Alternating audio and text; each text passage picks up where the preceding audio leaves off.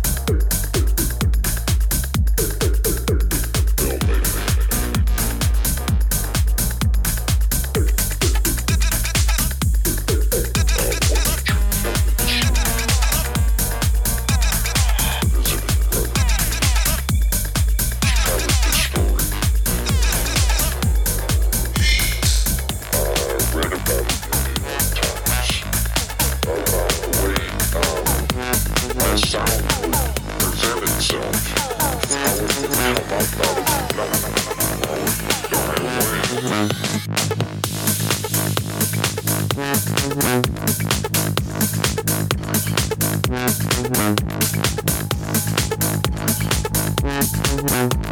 you.